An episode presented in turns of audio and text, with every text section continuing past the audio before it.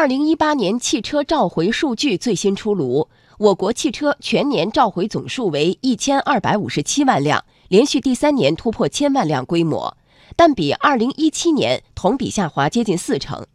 此外，还有一些信息值得关注，比如什么隐患导致的召回量最大，召回最多的是哪些品牌，自主品牌和新能源车召回情况如何等等。央广经济之声记者吕红桥报道。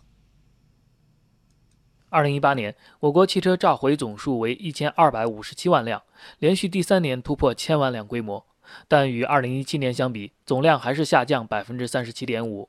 这主要是因为高田气囊所涉及的车辆已经大幅减少。如果刨去这个因素，召回量实际是同比上升的。而截止到二零一八年九月底，我国汽车保有量为二点三五亿辆，这意味着平均不到二十辆车就有一辆被召回。中国汽车流通协会副秘书长罗磊说：“汽车召回量大，并不是说制造质量下降了。其实呢，召回不代表这辆车本身出现问题，是因为在大的概率事件中啊，有批量的车出现了某种产品上的缺陷，那么这个生产企业才做了一个消除隐患的这些动作。那恰恰说明生产企业它的社会责任，同时呢，也反映了我们广大消费者自己的这个维权意识的提升。”二零一七年，仅仅因安全气囊隐患召回的车辆就高达一千零六十三万辆。那么，二零一八年召回汽车最主要的隐患出在哪个部位呢？全国乘用车市场信息联席会秘书长崔东树告诉记者，主要是发动机和变速箱。一八年比一七年的话，主要的发动机、变速箱这块召回的数量是相对较多，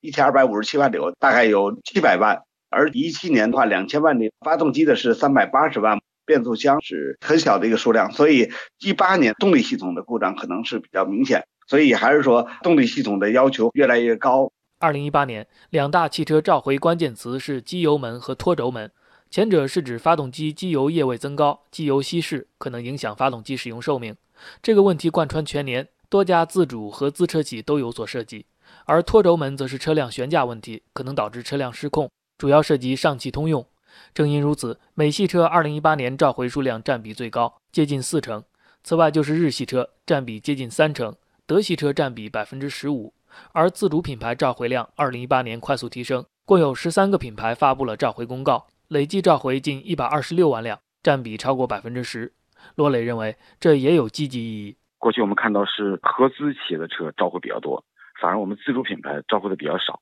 那么很多人就戏称，是不是我们自主品牌的质量更可靠？而我们现在看到自主品牌也有了一些召回的一个增量的明显的增长。从某种程度来讲呢，我们自主品牌也在通过召回来提升产品品质，保证我们消费者的权益。值得一提的是，二零一八年是新能源汽车销量爆发之年，前十一个月销量就突破一百万辆，全年销量可能突破一百二十万辆。那么与此同时，新能源汽车的召回制度有没有跟上？崔东树这样回应：一八年实际上比较好的一个现象，就是说对新能源车的召回实际上也是在一个增长之中吧。新能源车召回大概有近十万辆，很多新能源车企业应该说对故障隐患也从过去的躲避隐藏，逐步的进入一个理性的正常召回状态。